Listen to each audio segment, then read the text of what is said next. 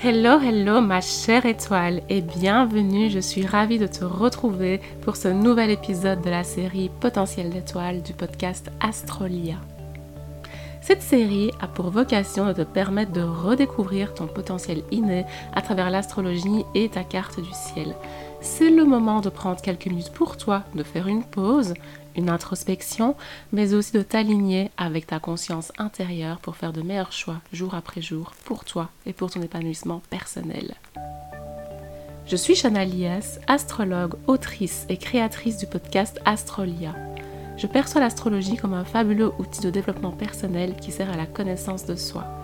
Bien loin des clichés de l'horoscope, je te parle sans tabou de tes parts d'ombre, mais aussi de tes aptitudes à faire rayonner au quotidien et d'ailleurs, en parlant de ça, aujourd'hui, on va faire un gros focus sur le signe lunaire et sur la lune, plus particulièrement en astrologie. En effet, c'est un des astres qui suscite le plus l'intérêt, la curiosité de et tout en chacun. Donc vraiment, je reçois énormément de questions sur le sujet et justement, ce podcast va être très intuitif. J'ai préparé quelques petites choses, mais pas tout, euh, parce que je vais vraiment essayer de répondre aux questions les plus fréquentes que je reçois, de faire un focus, de vous parler de plus de choses autour de ce sublime satellite naturel qu'est la Lune. Alors, pour rappel, la Lune, c'est l'unique satellite naturel permanent de la C'est le cinquième plus grand satellite naturel du système solaire, donc c'est pas rien. Franchement, la Lune, elle est là, elle est majestueuse, elle est belle, elle est sublime, elle fait rêver autant les artistes que les personnes les plus rationnelles et cartésiennes. Donc franchement, son influence, elle est là, on la sent, et clairement, elle a un petit peu ce côté euh, caché, mystère, euh, voilà quoi, c'est tout cet imaginaire qui rôde, j'ai envie de dire, autour du satellite qui est la Lune, quoi, vraiment. Alors, retraçons un peu l'histoire de la Lune et de son influence à travers notre culture. Alors, l'influence lunaire, c'est une croyance pseudo-scientifique qui vient montrer en fait qu'il y a un lien entre le cycle lunaire et les changements physiologiques chez les êtres vivants et notamment chez les animaux, mais également les êtres humains. En effet, pendant longtemps, la Lune a été associée à la folie, à l'irrationalité, et c'est pour ça notamment qu'il y a un mot qui existe et qui est dérivé du nom de la Lune, qui se veut être lunatique qui est lunatique est une personne du coup qui a un petit peu cette tendance à euh, avoir des émotions divergentes, changeantes, qui se modifient, qui s'adaptent énormément. Et donc, on parle un peu de ces personnes-là comme ayant un trouble émotionnel et parfois même psychologique. En effet, dans son livre Révolution lunaire, Karen Winch explique que lunatique, énigmatique et magnétique sont trois qualificatifs principalement tirés des traits de caractère d'influence lunaire. Une personne dite lunatique est d'humeur changeante, autrefois cela signifiait carrément être épileptique. En langue française, elle peut être considérée comme capricieuse, mais en anglais, lunatique veut toujours dire être fou. Ce sont des individus que l'on peut avoir du mal à suivre, car ils ne sont pas rationnels dans certains aspects de leur comportement. Le côté énigmatique apporte un trait de personnalité considéré comme charmant. L'être dégage un brin de mystère, il reste inaccessible, tandis que l'aspect magnétique attire l'autre par quelque chose qui ne s'explique pas réellement, mais qui peut provenir d'une alchimie particulière. L'influence de la Lune est également supposée sur l'agriculture et les forêts. Et d'ailleurs, au début, on s'est énormément intéressé au cycle de la Lune et à l'astrologie, en fait, en rapport, en lien, en fait, avec cela. Donc, en effet, pendant super longtemps, on s'est intéressé de près au cycle de la Lune et aux plantes euh, qu'on fait pousser dans le jardin, euh, dans les forêts, au niveau des agricultures. Encore aujourd'hui, c'est fortement utilisé euh, en viticulture et ainsi de suite. Et notamment aussi pour les personnes qui naviguent, notamment sur les mers et dans les océans. Donc en effet, euh, quand la Lune est pleine, est très proche de la Terre, on peut observer vraiment qu'il y a beaucoup plus d'intempéries, qu'il y a plus d'inondations, qu'il y a plus de difficultés météorologiques en fait. Et donc pendant des années, pendant des milliers d'années même, la Lune a vraiment eu ce caractère fascinant pour les personnes qui s'intéressent énormément à leur environnement, à ce qu'il y a autour d'elles. Et c'est toujours le cas aujourd'hui, sinon je ne ferais pas ce podcast que tu es en train d'écouter, ma chère étoile. D'ailleurs, pour clôturer un petit peu l'historique euh, autour de l'astre lunaire, en fait, il faut savoir que l'observation de la Lune a conduit à prendre conscience, notamment grâce aux éclipses et ainsi de suite, de la forme ronde en fait de la Terre.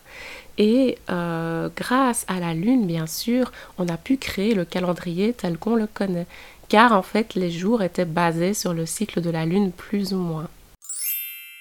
Alors, la Lune, elle a un cycle de 29 jours et demi, plus ou moins.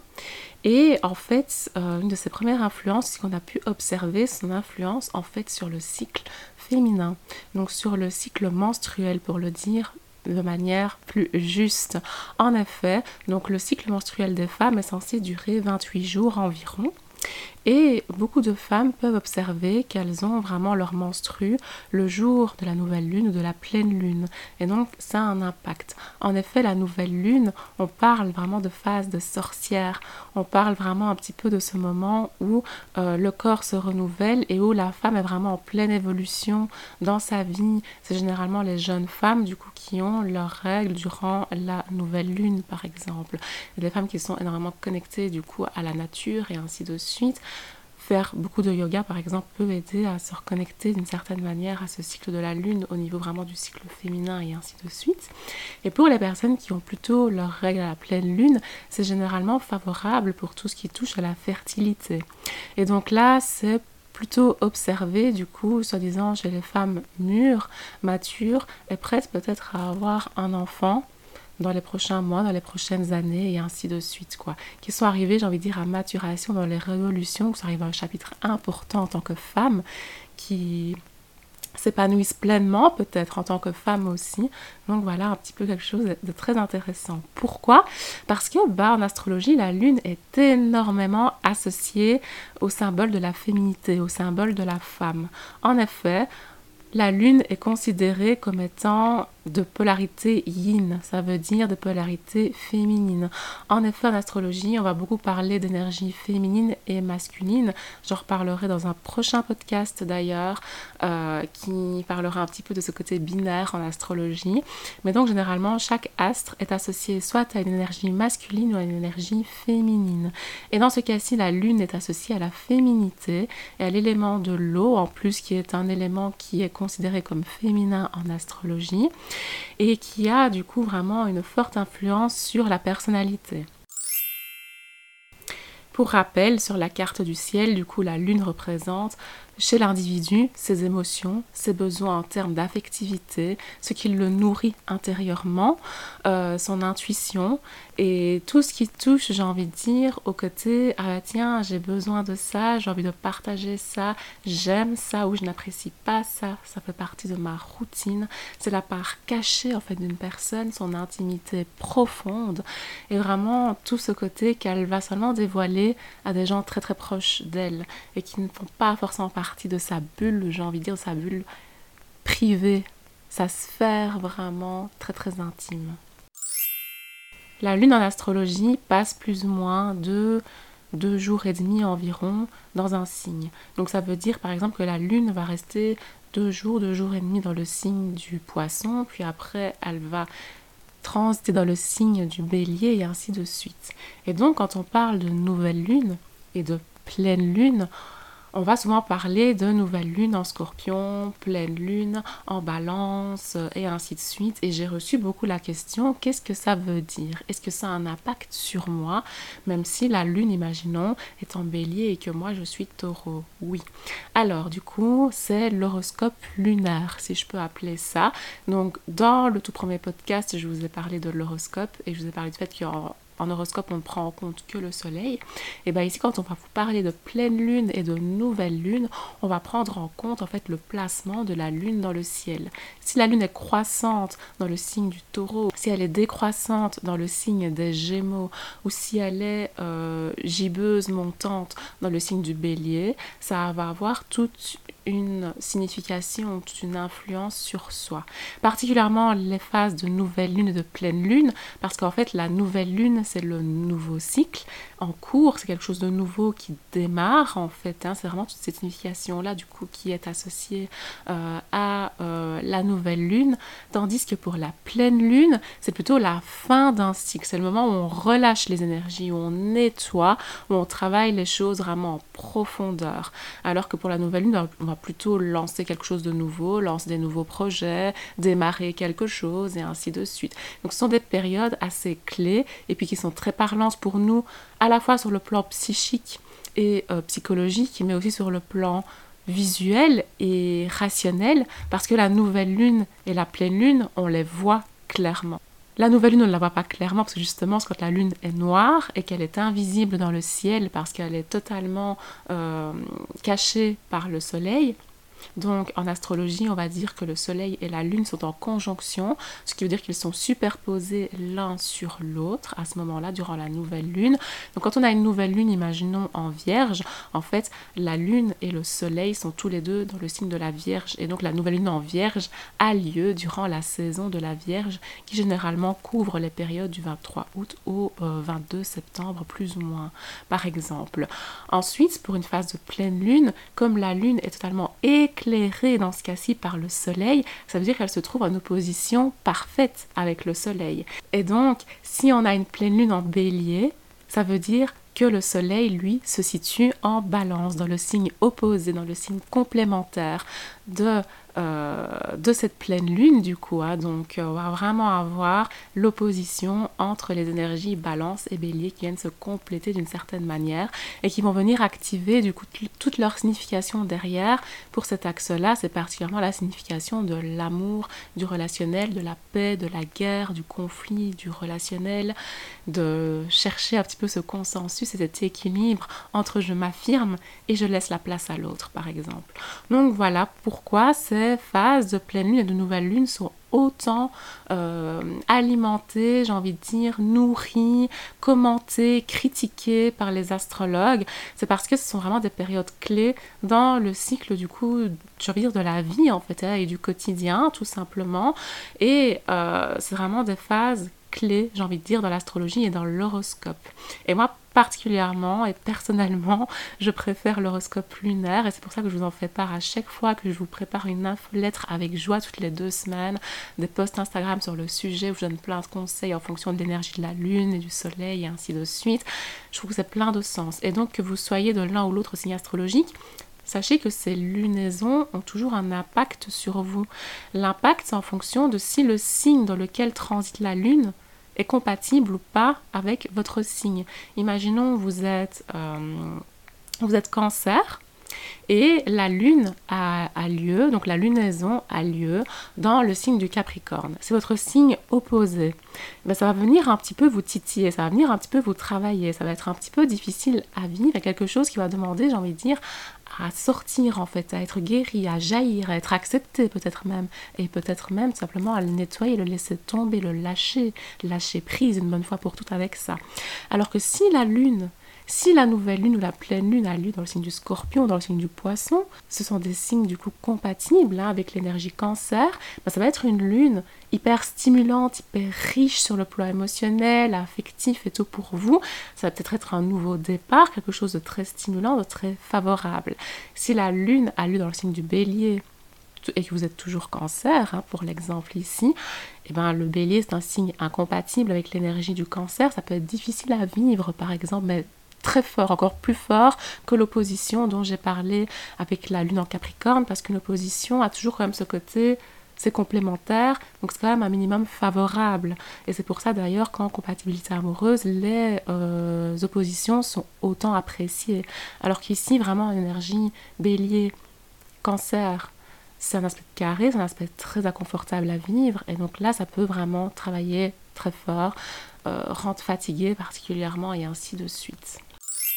Alors, la lune, du coup, elle représente vraiment tout cet aspect mystérieux, j'ai envie de dire, hein, chez quelqu'un, ce qu'on ne voit pas au premier abord, mais ce qu'on voit quand on connaît très très très très très bien cette personne-là.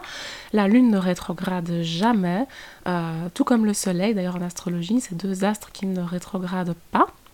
Et donc ici vraiment au niveau de l'astrologie médicale, la lune va représenter à la fois le système vraiment digestif, c'est le chakra sacré en fait. Et pour les personnes qui sont à l'aise avec les notions de chakra, le chakra sacré en fait est situé à trois doigts, à trois pouces, j'ai envie de dire, du nombril. Et donc c'est tout l'aspect digestif, gynécologique et ainsi de suite qui est mis en avant par la lune. C'est pour ça à nouveau que la lune est tant regardée chez les femmes parce que la lune va représenter un petit peu, bah tiens, est-ce que cette femme-là peut avoir un enfant ou pas, par exemple, quel genre de mère est-ce qu'elle pourrait être, quelle est sa relation à elle, à sa féminité particulièrement, et ainsi de suite? Par exemple, on va dire qu'une lune en bélier, donc le bélier c'est un signe très masculin, euh, très, euh, très vif, bah, ça va être une énergie plutôt masculine, la lune en fait en bélier, pareil pour une lune qui va se retrouver dans le signe euh, des gémeaux par exemple, on va voir à, nouveau ce côté yang, hein, parce que ce sont des signes qui sont associés à l'énergie yang, donc comme je vous l'ai dit j'en reparlerai dans un autre podcast, et donc a tout ce côté-là qui est mis en avant. Et donc vraiment en astrologie médicale, ici on va regarder la lune pour se dire ok, est-ce que cette personne-là peut avoir des potentiels problèmes de digestion au niveau des intestins, au niveau du foie, euh, aussi au niveau peut-être gynécologique, du coup, euh, utérus, euh, ovaire et ainsi de suite. C'est aussi le côté des liquides en fait du corps, les liquides qui circulent dans le corps et notamment ça représente aussi le, système hormonal aussi d'une personne. Et donc on peut voir sur le thème natal en fonction de la lune si elle est bien aspectée ou mal aspectée, si une personne peut avoir des difficultés du coup euh, au niveau de la santé dans ce domaine-là, en fonction du signe dans lequel se trouve la lune et des aspects du coup que sa lune a sur son thème. Si la lune est mal aspectée, donc il y a des mauvais aspects, ben, cette personne-là sera plus fragile sur ces plans-là.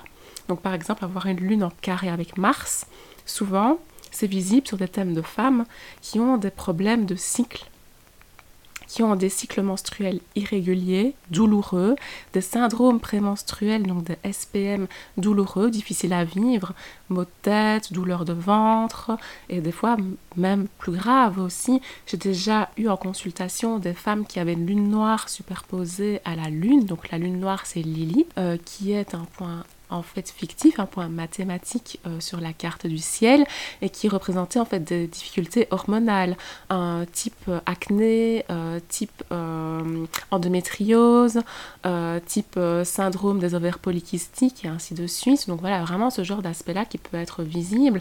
L'infertilité aussi peut être visible, la difficulté du moins à enfanter, hein, pour le dire, j'ai envie de dire vulgairement, hein, à avoir des enfants avec des mauvais aspects de Saturne et Pluton, la lune et ainsi de suite. Ça peut vraiment être difficile à, à vivre et bien sûr à travailler. Maintenant, comme je vous le répète, il n'y a rien qui est fataliste en astrologie. Et si vous vous reconnaissez dans tel ou tel aspect, sachez que le prendre en conscience, l'accepter, vous dire ok j'ai un blocage dans ce domaine-là, j'ai une difficulté dans ce domaine-là, psychologique qui se répercute en fait sur mon corps, hein, sur euh, ma, ma, santé, eh ben je peux le travailler quoi. Et l'astrologie peut me permettre d'accepter ça, de le prendre en conscience, et puis après de travailler cela pour que je guérisse.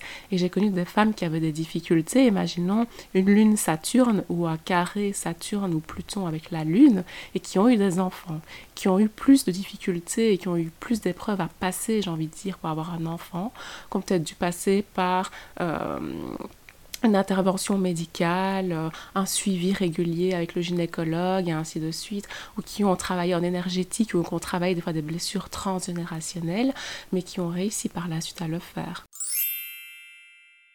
Alors oui, les blessures transgénérationnelles au niveau de la lune. Comme la lune représente du coup la figure de la maman, la figure féminine, on peut voir s'il y a des blessures partagées avec la maman ou s'il y a tout simplement un conflit avec la maman.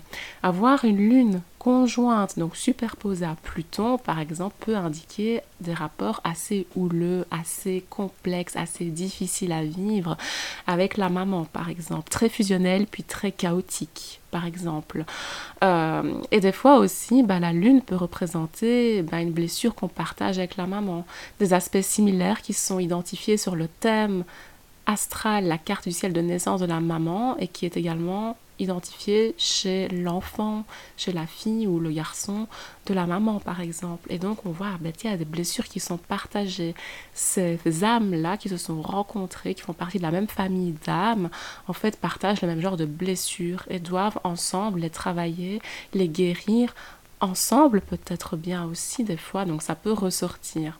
Sachez que pour tout ce qui est blessure vraiment émotionnelle, transgénérationnelle, l'astrologie est là pour mettre le doigt dessus, pour vous pointer, ah ben tiens là, il y a quelque chose qui ne va pas, il y a un blocage, il y a une peur, il y a une difficulté vécue. Et si jamais vous n'arrivez pas à la travailler seul, quand vous acceptez du coup cette blessure-là et de la voir clairement, n'hésitez jamais à demander de l'aide. Vous pouvez demander de l'aide à un psychologue, vous pouvez demander de l'aide à un thérapeute en énergétique, des sophrologues, des euh, maîtres Reiki, euh, des personnes qui travaillent en kinésiologie, euh, en énergétique, avec la sonothérapie et ainsi de suite. Le yoga aussi peut énormément aider, mais il y a plein, plein, plein de pratiques en dehors même vraiment de la psychologie pure et dure. Hein, parce que je pars sur du principe que si on s'intéresse à l'astrologie, c'est peut-être parce que des fois, justement, on a peur d'aller voir un psychologue ou un psychiatre. Et donc, oui, ici, vraiment, par exemple, si vous venez me consulter, moi je pars du principe que je peux pointer avec vous vos blessures, je peux vous donner des conseils parce que bah, je suis formée également dans certaines disciplines du coaching, notamment de tout ce qui est recentrage sur soi et ainsi de suite. Mais à un moment donné, bah, c'est très humain de dire voilà, Là, moi, mes compétences, elles s'arrêtent. Je t'ai aidé, je t'ai guidé, j'ai mis de la lumière sur les parts d'ombre que tu refusais de voir. Mais maintenant, moi, je te conseille d'aller voir tel ou tel spécialiste pour aller plus en profondeur si tu veux traverser cette blessure-là et la guérir, ou du moins l'accepter et faire tout ce travail-là. Donc, ça, c'est totalement visible, j'ai envie de dire, les blessures transgénérationnelles, psychologiques, les traumas, les blocages et ainsi de suite sur le thème natal et tout ce qui touche à l'émotionnel, bien sûr, bah, ça va être mis en avant avec justement l'astre lunaire. Bref, la lune, c'est vraiment cet astre de la nuit d'une certaine manière. La lune, elle fait vraiment le lien entre ton inconscient et ton conscient, justement. Donc, elle va vraiment te permettre peut-être de te relier à tes besoins, tes aspirations, profonde, intime. Elle va aussi parler de ton imagination, de tes réalisations concrètes et objectives aussi au quotidien. C'est pour ça que cet astre est aussi important en astrologie et qu'il est autant mis en avant et qu'il a tous les droits, j'ai envie de dire, et toutes les raisons de susciter autant la curiosité et l'intérêt. Donc euh, voilà pourquoi je voulais t'en parler aujourd'hui de manière assez intuitive. Je n'avais presque rien préparé pour ce podcast. J'espère que ça a été quand même fluide, pas trop décousu et que tu as apprécié ce moment euh, avec moi. Euh, mais rappelle-toi vraiment que la lune, c'est vraiment ton miroir émotionnel, c'est ton miroir de réaction par rapport à tes forces intérieures et notamment par rapport à tes forces quotidiennes que tu as monopolisées, j'ai envie de dire, généralement avec ton signe astrologique et donc ton soleil. Donc euh, voilà, la lune, c'est vraiment le principe de réaction émotionnelle, c'est le principe d'émotivité. Voilà ce qui est à retenir pour aujourd'hui. Euh, j'espère vraiment que tu auras appris plein de nouvelles choses euh, sur la Lune et sur ce qu'elle représente en astrologie, mais aussi un petit peu plus loin dans tout ce qui touche à la spiritualité énergétique, parce que j'ai parlé de ces choses-là aussi aujourd'hui. Donc, euh, si jamais tu as d'autres questions, tu n'hésites pas, tu viens m'écrire, tu me laisses un commentaire. Si tu as apprécié ce podcast, n'hésite pas à me laisser des étoiles sur Apple Podcast, à me mettre un like sur YouTube, à venir commenter, à rajouter euh, mon podcast dans tes abonnements sur Spotify, peu importe, à ton aise. Je te dis à très vite, ma belle étoile, et euh, prends soin de tes émotions et de tes énergies.